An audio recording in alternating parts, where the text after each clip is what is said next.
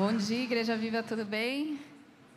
As crianças que fizeram inscrição, é, são as crianças que estão com a pulseirinha, vocês podem subir. Se você é visitante, trouxe uma criança, vai até a escada para perguntar se tem vaga para o seu filho, que as salas não são tão grandes, então a gente precisa ver se seu filho vai caber lá. Hã? É, eu vi. É uma bênção, né? O alívio dos pais. Mas eles estão super bem cuidados lá em cima. Eu louvo a Deus pelo Ministério Infantil. Eu acompanho uh, o grupo de WhatsApp. Eu tenho, acho que todos os grupos do WhatsApp da igreja. Eu só não estou no 50 mais por enquanto. Daqui quatro anos estarei nesse grupo também. Uh, senhor, né, Dani? Que coisa. É, eu até sugeri para o Renato tornar o 50 mais 70 mais, porque eu vou me sentindo mais nova. Mas não sei se vai rolar. É, mas em, voltando ao Ministério Infantil, eu fico muito feliz de ver como, é, assim, no Ministério Infantil, é, escola dominical, escola bíblica, gente, tem tanto material, graças a Deus, tem muito material, muito material bom. Mas eles, é, eles decidiram buscar na fonte, que é Jesus, o que eles devem ministrar para os seus filhos. E eu acho que não tem valor maior em você saber que seus filhos estão sendo discipulados e ensinados por pessoas que têm buscado a Deus é, diariamente para saber qual é o alimento que Deus tem para essas crianças, né? Então, louvo a Deus pelo empenho, pela dedicação de, dessa equipe, tem sido bênção nessa igreja. E eu queria orar mais uma vez para a gente começar essa, esse tempo de palavra. Jesus, eu te agradeço pela tua presença que é tão forte nesse lugar tão grande. Deus Pai, nós te honramos. Eu peço, Deus Pai, que o Senhor venha nos acolher no teu colo nessa hora. Peço, Senhor, que o Senhor pegue cada filho teu, cada filha tua que está aqui, coloca no teu colo, Deus, e, e ministra aos nossos corações aquilo que o Senhor, como um bom Pai, preparou para nós nessa manhã. Nós cremos que o Senhor tem algo especial nós abrimos nosso coração, Senhor, para o Senhor ministrar a nós. Espírito Santo, você é livre nesse lugar para fazer aquilo que você quiser, independente do que programamos, do que planejamos, o Senhor é livre para fazer a sua vontade. E nós abrimos nosso coração para receber a tua palavra, que a tua palavra encontre em nós um coração pronto para obedecer, em nome de Jesus. Amém. Amém. A gente está é, numa série agora, né? Onde tem Jesus, tem liberdade. E a gente tem experimentado muito isso, né? É, desde a hora da, do início da oração. E, e acho que todos os cultos né, que a gente tem vivido ao longo desses últimos meses, a gente tem visto que Deus realmente tem nos levado para um nível de liberdade diferente. Tem sido muito gostoso ver nós, como corpo, como família, crescendo nessa liberdade e tomando posse dessa liberdade que Jesus conquistou na cruz, como a Mari falou hoje. Jesus já conquistou, está a nosso dispor e a gente precisa usufruir dessa liberdade. É, semana passada, meu pai pregou, a gente estava de férias. Eu proibi o Renato de pegar no celular durante o culto. Eu e a Lívia, a gente ficava de olho, porque ele ficava com uma cosquinha para ver se está tudo bem, se está tudo bem, se está com algum problema. E eu falava assim: não pega, não pega nesse celular, não pega, nós estamos de férias. Ele não pegou, mas assim, a gente voltando para casa, a gente já veio assistindo o culto, foi muito bom, foi muito gostoso ouvir a palavra é, e ver o louvor, como foi poderoso, como foi gostoso.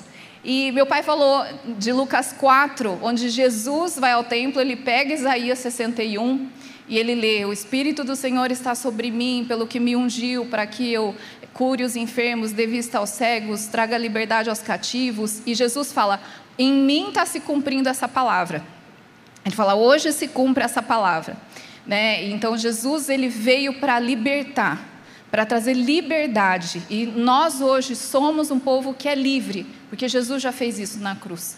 E eu queria ler com vocês, se puder abrir, eu vou ler bastante alguns versículos de João. Então, Evangelho de João, capítulo 16, Versículo 7, eu vou ler primeiro.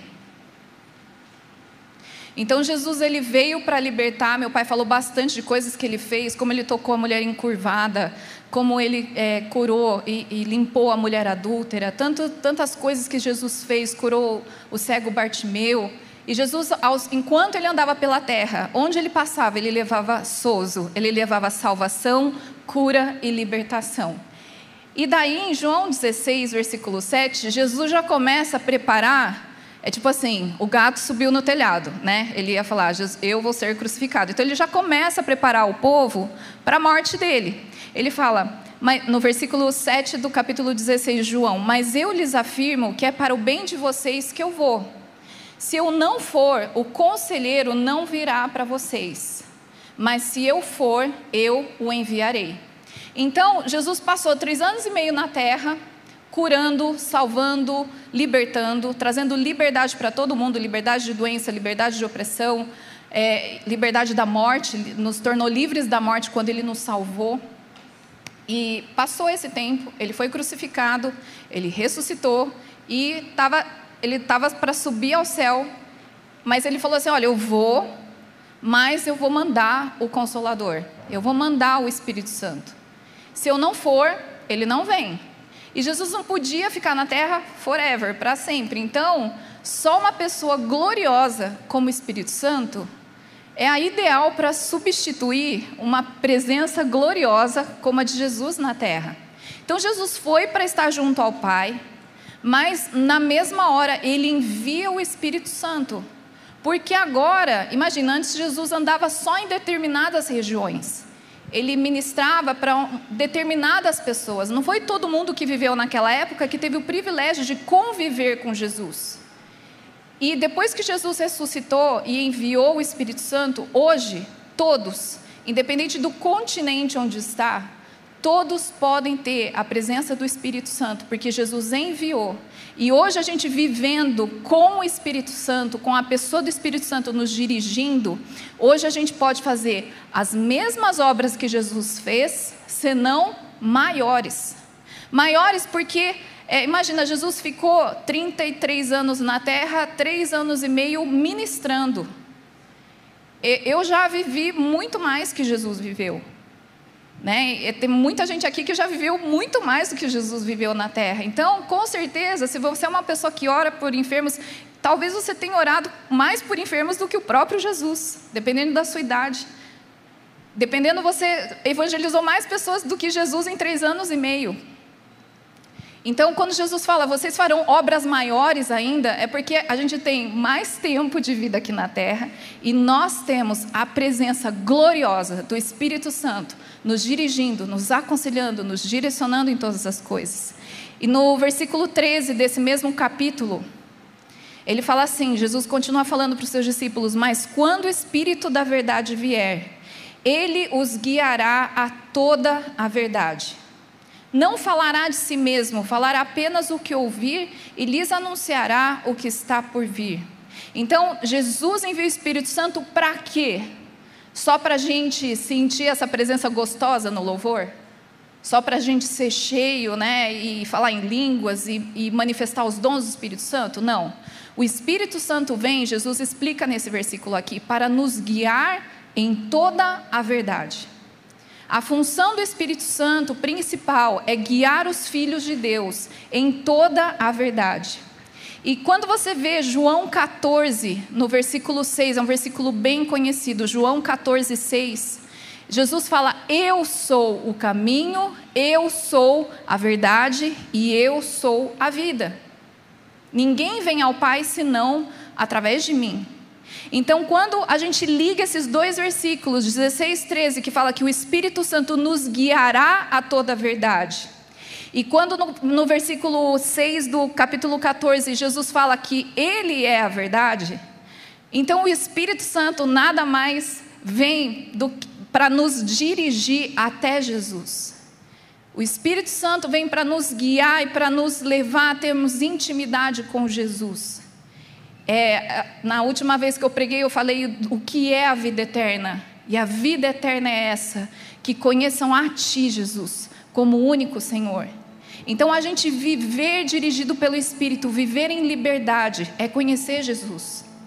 É gastar tempo descobrindo novas características que Jesus tem, novas facetas que Jesus tem, é, ter novas experiências com a pessoa de Jesus. E em João 8, 32, é um versículo bem conhecido, você nem precisa abrir, só anota. Jesus fala: E conhecerão a verdade, e a verdade os libertará. Só que a gente acabou de ver que o Espírito Santo nos conduzirá até a verdade. A gente viu que a verdade é Jesus. E quando a gente conhece a verdade que é Jesus, a gente vai ser liberto. Então, muitas vezes, se a gente está vivendo preso, é porque a gente não está conhecendo Jesus de verdade. É porque eu posso estar tá tendo uma imagem distorcida de Jesus ou de Deus Pai.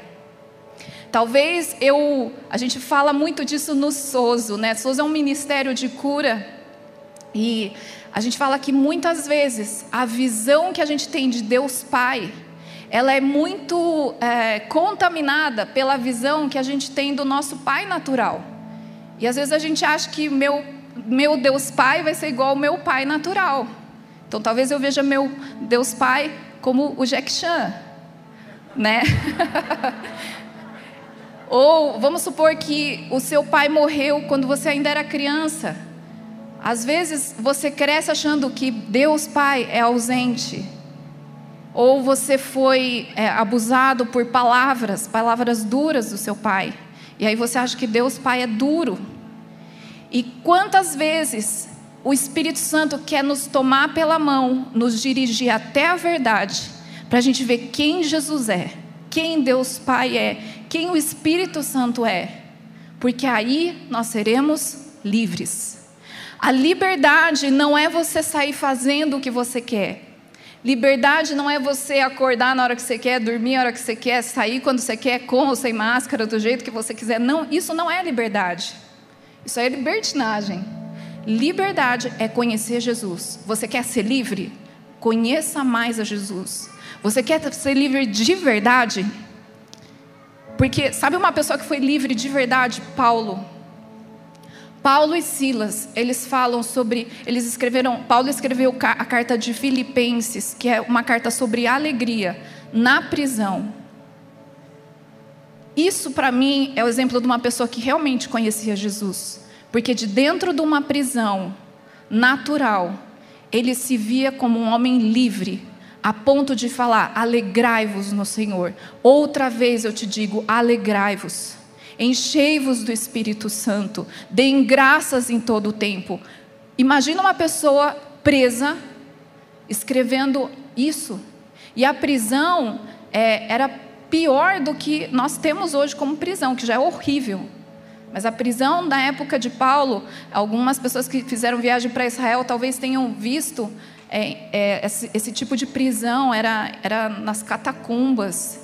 E não tinha assim hora do banheiro, não, o banheiro era na sua cela. No buraco onde você estava, você fazia tudo lá. Você comia, você fazia número um, número dois, tudo no mesmo lugar. Era terrível.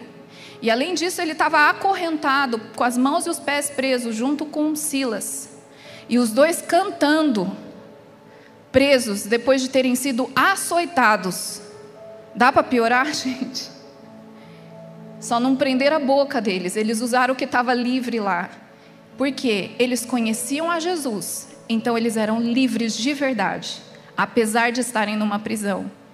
E às vezes a gente, como a Thaís falou hoje, às vezes a gente se condiciona nas situações que nós estamos vivendo.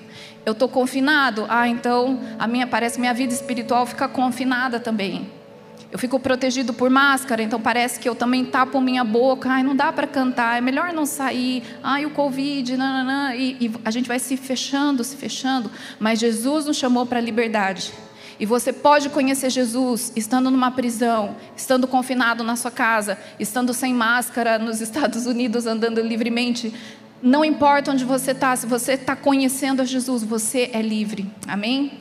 E eu creio que nessa manhã, é, tudo que está acontecendo aqui está muito alinhado. E eu creio que Deus planejou esse culto com um cuidado muito grande.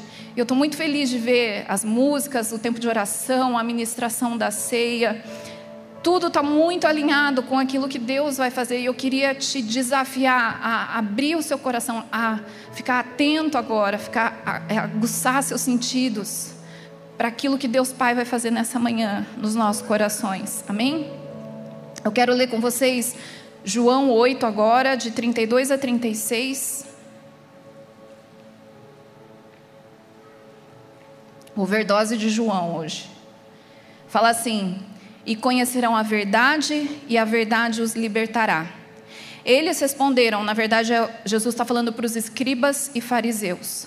Nós somos descendentes de Abraão e nunca fomos escravos de ninguém. Como você pode dizer que seremos livres?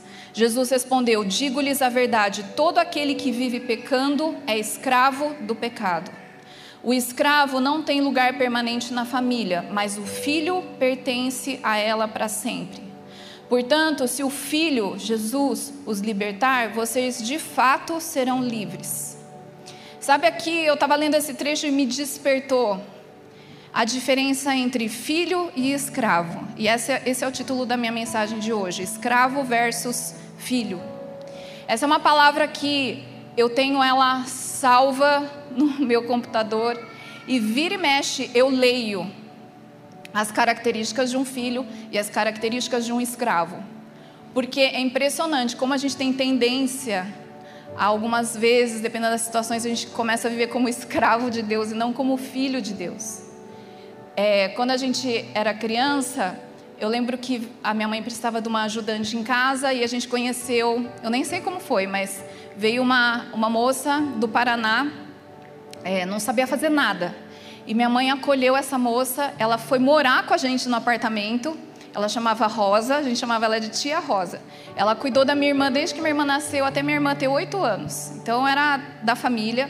A minha mãe ensinou tudo para ela, tudo que vocês imaginam, limpar, cozinhar. Ela, quando ela saiu de casa, que ela voltou para o Paraná, ela comia com hashi, ela cozinhava com hashi, ela fritava pastel com hashi, ela fazia comida japonesa como a minha mãe. E ela sentava à mesa com a gente, porque a família dela toda ficou no Paraná, ela veio para cá, ela não tinha ninguém. E a gente acolheu ela como parte da nossa família. Era, era uma funcionária lá em casa, mas ela também não tinha nem onde morar, ela morava em casa com a gente. E eu lembro que uma vez meu pai voltava rapidão para almoçar e depois ele comia rapidão e saía para trabalhar. E aí a gente estava lá almoçando, estava eu, minha mãe e minha irmã, a tia Rosa na mesa também, todo mundo já terminando de comer. Aí meu pai, nossa, estou atrasado, tenho que ir para o consultório, para o hospital, sei lá onde era. Ele foi lá, tchau, até mais. Deu um beijo na minha mãe, deu um beijo em mim, deu um beijo na minha irmã. Aí minha irmã, e a tia Rosa, pai? Aí meu pai fingiu que não escutou, né? Acho que foi aí que começou a surdez dele. Ele, hã? Ele fingiu que não ouviu e saiu. Ignorou. E, e aí a carisma, ela era tão assim, né? Carisma. Ela, hein, pai? Ela pergunta de novo, tipo assim, acho que ele não ouviu. E a tia Rosa, pai, esqueceu de dar um beijo nela. Nisso meu pai já estava chamando elevador. Escapar. Minha irmã era comédia. O que, que eu quero dizer com isso? que por mais que a gente amasse a tia Rosa, é, tratasse ela como alguém da casa, ela não era família. Ela era muito querida para nossa família, mas ela não era família. E filhos, esposa, né, tem uma intimidade com o pai que um funcionário não tem. Então, se você pegar, é, talvez seu chefe, né, se o seu chefe te chamar para você comer na casa dele, eu duvido que você vai chegar e vai ficar pulando na cama do seu chefe. A não ser que você queira ser demitido por justa causa, né? Mas o, o funcionário, o escravo.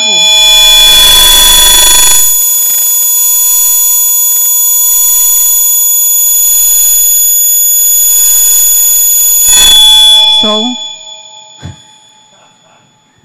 Não fui eu, Thomas. Foi. Amém, Senhor. O funcionário, ele é diferente do filho. O funcionário, ele vai até um lugar, até um nível, por mais que ele tenha intimidade, por mais que ele tenha liberdade, mas ele, ele tem um limite. O filho não. O filho é aquele que vai pular na cama, que vai acordar de manhã e vai pular no meio da mãe do pai, na cama. Né, que tudo bem se o pai passar de cueca no meio da casa, tudo bem, porque é meu pai tem intimidade. O, o, o funcionário já não. E eu queria falar com vocês um pouco sobre essa diferença entre escravo e filho. E eu sei que quando a gente fala assim, escravo e filho, você vai falar, não, é óbvio que eu sou filho. Mas eu queria que você abrisse seu coração e prestasse atenção, porque eu, sinceramente, vira e mexe, eu tenho atitudes e sentimentos de um escravo. Sendo que Deus me chamou para ser filho. E eu creio que se nós queremos ser livres, nós, teremos, nós temos que entender que nós somos filhos e é isso que foi falado hoje. Deus vai alinhar nossa mente para a gente entender que nós somos filhos e não escravos. Amém? Primeira característica é que o escravo ele vê a Deus como Senhor e como dono. Alguém para quem você tem que fazer alguma coisa. E eu vejo ele como alguém distante. Ele é o topo de uma hierarquia. E se eu sou filho, eu vejo a Deus como meu pai amoroso. Não é só pai, mas ele é um pai de amor, como foi ministrado hoje aqui. Ele é uma pessoa com quem eu tenho livre acesso. É alguém que eu posso chegar e pular na cama dele, eu posso pular, me lançar no pescoço dele. A forma como, como eu vejo a Deus mostra para mim se eu tenho atitude de filho ou se eu tenho atitude de escravo. Então, antes eu achava lindo aquelas orações, amantíssimo Pai celestial, exaltado sobre as nuvens, o mais alto, no mais alto trono. Amém, eu creio nisso. Mas às vezes a gente de, é, declara a Deus como uma pessoa tão, tão, tão distante. E ele está com abatido e o contrito de coração. É um pai grande que me pega no colo é a forma como eu vejo Deus. Eu tenho que tomar cuidado para ver se eu estou vendo Ele como escravo ou como filho. O escravo, ele é independente de Deus e independente dos outros. O escravo, ele, ele tem que fazer acontecer, ele tem que trabalhar. Então, ele não fica dependendo de Deus. Deus, o que o senhor acha se eu fizer isso? O senhor pode me dar a sua opinião se eu mudo de trabalho ou de faculdade? Não, ele tem que fazer, ele, ele tem que mostrar resultado. Então ele não vai ficar consultando a Deus, ele é independente. Agora o filho, além dele ser dependente de Deus, o filho também é interdependente. Ele depende dos seus irmãos. E ele deixa que os seus irmãos dependam dele também. Então o filho, ele tem um senso de família, de relacionamento com o pai e entre irmãos. O escravo não, ele é sozinho. Ele só tem que trabalhar e mostrar resultado. O escravo é uma pessoa que luta por elogios. Ele luta para ter afirmação pessoal. Ele luta para ter reconhecimento humano.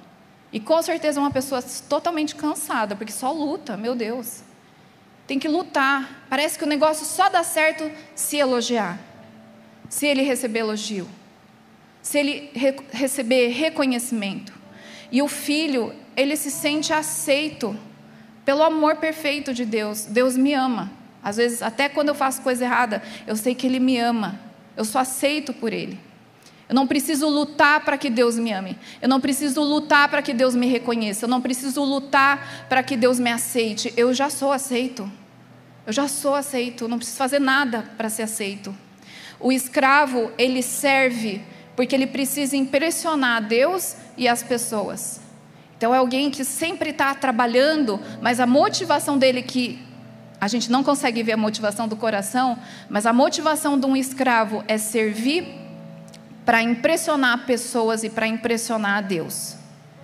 E o filho, ele serve só pelo fato dele ser constrangido pelo amor de Deus.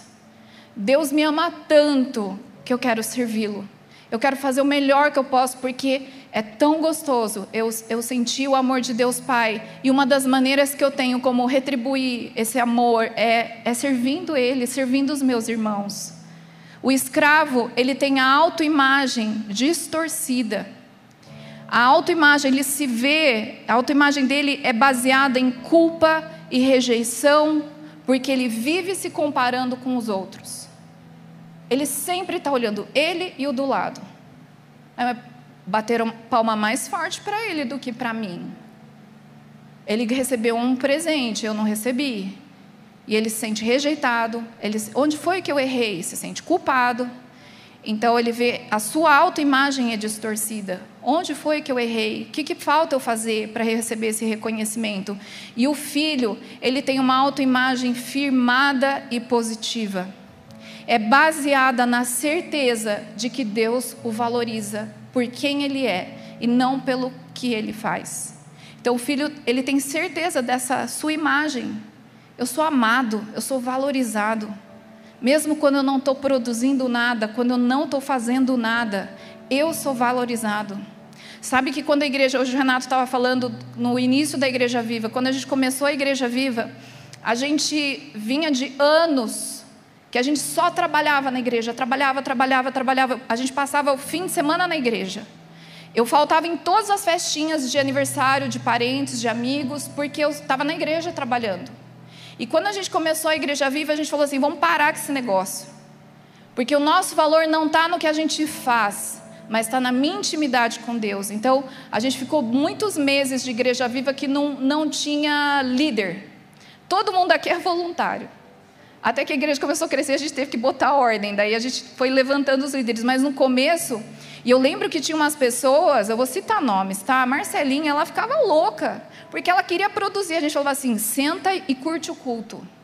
E ela ficava lá no lugar dela. E outras pessoas também. Ficava assim: eu tenho que fazer uma coisa, eu tenho que fazer uma coisa, senão não, parece que eu não presto. Não, você presta. Simplesmente porque você está aqui. E eu também. Eu tinha que produzir, eu tinha que fazer, mas mesmo se eu não fizesse nada, eu entendia que Deus me amava e Ele estava feliz porque eu estava lá na igreja fazendo nada, só buscando a Ele e adorando a Ele. E o escravo, ele precisa, como que é a vida de santidade do escravo? O escravo ele precisa ser santo para que ele receba favor de Deus. Então, ah, eu vou ser santo porque Deus me abençoa. Eu vou ser santo porque eu vou ter aumento. Eu vou ser santo. Ah, esse negócio ruim aconteceu comigo porque eu não dei o dízimo. Ah, é porque eu não. Tudo é condicional. Até a santidade. Então, eu vou ser santo para que eu receba as bênçãos de Deus Pai celestial para minha vida. E o filho, ele é santo porque ele quer ser igual ao pai dele. Ele ama tanto o pai dele que ele fala: Eu quero ser a cara do meu pai. Eu quero ser igual ao meu pai. Eu quero ser santo igual ele é. Eu vou imitar o que ele faz. Eu vou imitar como ele age com pessoas que fazem mal para ele. Eu vou imitar como ele cuida dos pobres. Eu vou imitar como ele perdoa de pronto, rápido. Eu quero ser igual ao meu pai, eu quero ser santo como ele, porque eu quero ser igual ao meu pai. A motivação é totalmente diferente. O escravo, ele é melindroso, não aceita correção. Ele sempre tem que estar certo. O escravo não admite que alguém venha apontar até com amor algum erro, fazer uma crítica. Ele é melindroso, ele fica chateado, fica três meses sem falar com você, sem falar com Deus. Agora, o filho não, ele enxerga que correção e disciplina são atos de amor. É porque Deus está aperfeiçoando os seus filhos para que eles sejam iguais a Ele. O filho, ele tem segurança em ser corrigido. O filho, ele sente segurança quando o pai aponta o erro dele, porque Deus aponta com amor e sem condenação. E o escravo, mesmo que o pai aponte sem, condenação e com amor, o escravo se sente o alvo de todo, todo, todas as acusações, porque a sua autoimagem é distorcida. O escravo, ele vive em competição e rivalidade. Ele tem inveja de todos os seus irmãos. Não pode ver o irmão prosperar. Tem inveja. Sempre está competindo, sempre tem que ser melhor e vive sempre cansado. Agora, o filho, ele valoriza tanto seus irmãos, que quando seus irmãos recebem aquilo que ele gostaria de ganhar também, mesmo assim, ele se alegra. Ele celebra as vitórias dos irmãos, porque ele tem senso de família, ele tem senso de corpo. O escravo, ele acusa e expõe o pecador. É a chance que ele tem de mostrar que ele é melhor que alguém. Então, se alguém peca, ele aponta o erro e faz com que todo mundo saiba o erro dele, porque daí ele se torna melhor. O filho não. O filho acolhe o pecador e ajuda na restauração de um pecador. O escravo, ele nunca para, ele vive atarefado para mostrar serviço, ele é hiper religioso e critica aqueles que descansam aos pés de Jesus. O filho, ele busca tempo de qualidade quietude e solitude na presença de Deus. Ele sabe parar simplesmente para descansar aos pés de Jesus. Simplesmente para falar assim: Pai, eu estou aqui, o que, que o Senhor quer falar? Jesus, estou aqui, o que, que o Senhor quer falar? Espírito Santo, o que, que o Senhor quer me falar? Para onde você quer me levar hoje, Espírito Santo? O escravo não consegue parar, porque ele sempre tem que estar produzindo para mostrar resultado. O escravo vive pelo amor à lei, e o filho vive pela lei do amor. Eu vou repetir isso. O escravo vive pelo amor à lei, e o filho vive pela lei do amor. O escravo, ele, ele vê o cisco no olho do irmão e ele faz questão de anunciar com megafone o cisco do olho do irmão. Ele pega a lei e ele exige que todo mundo cumpra a lei, assim como ele está tentando cumprir. E o filho não, ele vive pela lei do amor. Ele ama a Deus acima de todas as coisas e ele ama ao próximo como ele ama a si mesmo, porque a sua autoimagem é equilibrada, é firmada em Deus. E o mais louco de tudo é que tanto o escravo quanto o filho, eles estão dentro da mesma casa. E às vezes a gente está dentro dessa casa, dentro do corpo, vivendo como escravo, achando que a gente está livre. Outro dia eu fui, eu tive uma conversa com uma pessoa e eu sinto ela presa. Não é daqui, tá, gente? Fica tranquilo, não é ninguém daqui, não. De outra cidade. Eu sinto essa pessoa presa ela me pediu ajuda, eu fui ajudar, conversei, eu falei, olha, Deus chamou para você ser livre, não sei o que, não sei o que. Ai, como que eu faço isso? Eu falei, faz isso, isso, isso, isso, Deus chamou para isso. E no fim ela falou assim, olha, eu vou fazer tudo isso, mas desse jeito. Aí voltei para casa, o Renato falou assim, e aí, como foi a conversa com ela? Eu falei assim, foi boa, ensinei ela a voar dentro de uma gaiola. Ensinei a voar, só que ela não quer sair da gaiola. É decisão nossa viver como filho ou como escravo. E hoje Deus está nos chamando para vivermos como filho. E eu acho interessante esse versículo que a gente leu, que fala: se o filho é, os libertar, vocês de fato serão livres. E eu estava perguntando para Jesus essa semana, eu falei, Jesus, por que, que é o Senhor que vem libertar? Por que, que não é Deus Pai, né? Que aqui a nossa visão distorcida é em relação a Deus Pai. Por que não é Deus que vem nos libertar? Por que, que é o Filho Jesus que vem nos libertar? E aí Jesus me falou de uma maneira tão assim simples, né? Ele falou assim, ué, porque eu sou filho, eu sei ser filho, eu vou ensinar você a ser filha também. E quando a gente lê Romanos 8, 29, fala que nós, Deus nos predestinou para que a gente fosse conforme a imagem de seu filho, para que ele fosse o primogênito entre muitos irmãos. Então Jesus, a banda pode vir subindo, Jesus, ele, ele tem a autoridade para nos ensinar como ser filhos e não escravos. Por isso que é o Filho que vem nos libertar, para que a gente seja de verdade livres. Porque Ele vai nos ensinar, dando o seu exemplo de irmão mais velho, de primogênito, como é ser filho e não escravo. Amém? A gente viu que esse tema que a gente tem estudado esses domingos é onde tem Jesus tem liberdade. Eu diria nessa palavra que onde tem filho tem liberdade. E eu queria lembrar a cada um de vocês que nós somos filhos e filhas. Ninguém aqui é escravo. Jesus não morreu na cruz para ter um monte de escravo, um monte de servo. Jesus morreu na cruz para ele ter um monte de irmãos, para a igreja ser cheia de filhos, porque a hora que essa identidade é firmada em nosso coração, a gente de verdade vai ser livre. De verdade nós vamos ser livres. Amém? Essa semana é, tem uma música que eu amo e eu mando ela para muitas pessoas. E hoje eu prometo que à tarde, em todos os GPS, eu vou postar essa música, tá?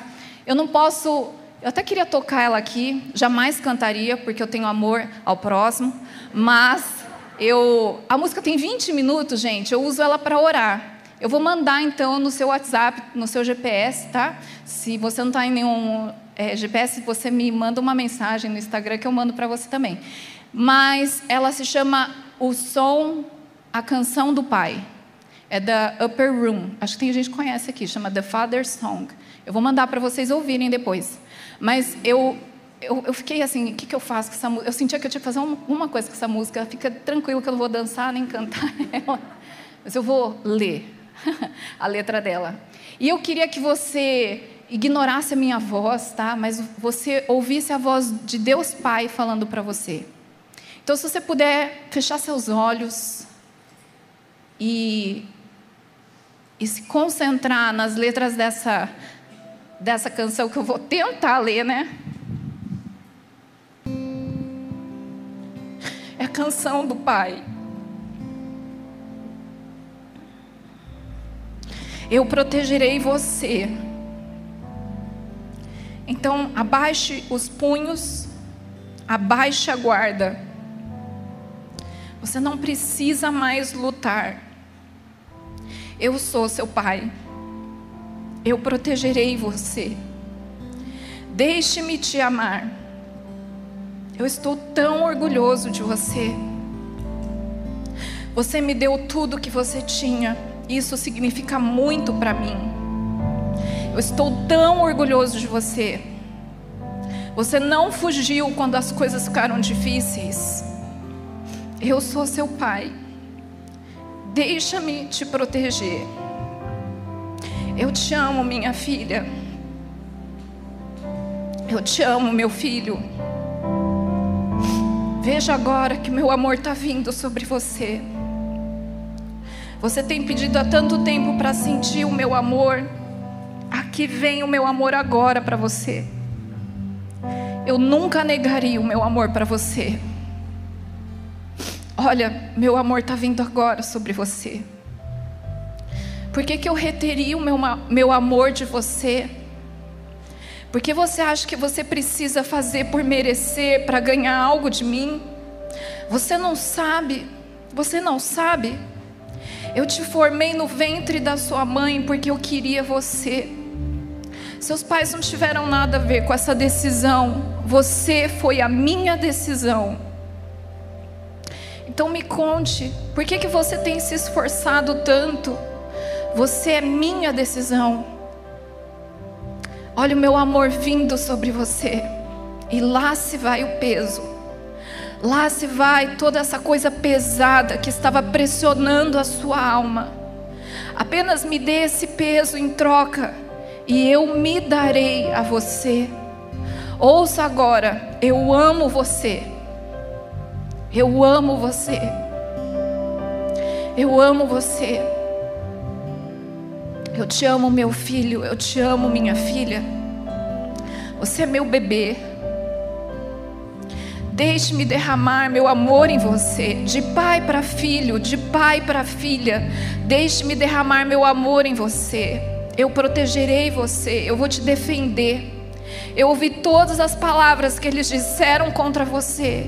Eu ouvi todas as palavras que eles te acusaram. Eu também ouvi, mas eu amo você. E eu quero que você saiba que essas palavras de condenação não são minhas palavras. Essas não foram minhas palavras sobre você. Eu te vejo de uma forma pura. Eu vi os seus motivos, eu vi a sua intenção. Então deixe minha canção de amor te encher, porque essas mentiras caem como pedras ao seu redor. Lá se vão essas pedras agora. Você não sabe que meu amor está ao seu redor? Eu vou proteger os seus ouvidos, eu vou proteger o seu coração. Deixa meu amor ser seu capacete e a minha voz ser uma música, uma trilha sonora para o seu coração. Você é meu amado e você me dá muito prazer. Você é meu amado e eu estou muito satisfeito. Meus pensamentos para você superam as estrelas no céu, eles superam a areia do mar. Não consigo parar de pensar em você. Você sabia o quanto eu te desejo? Eu estou constantemente intercedendo por você, constantemente dando graças por você. E agora eu estou removendo a pressão, removendo a pressão. Eu estou removendo a pressão de se comparar com outros. Eu estou removendo a pressão. Eu estou removendo a pressão. Eu não vou deixar você ficar para baixo. Eu estou removendo a pressão. Em você eu tenho muito prazer. Obrigada, Deus.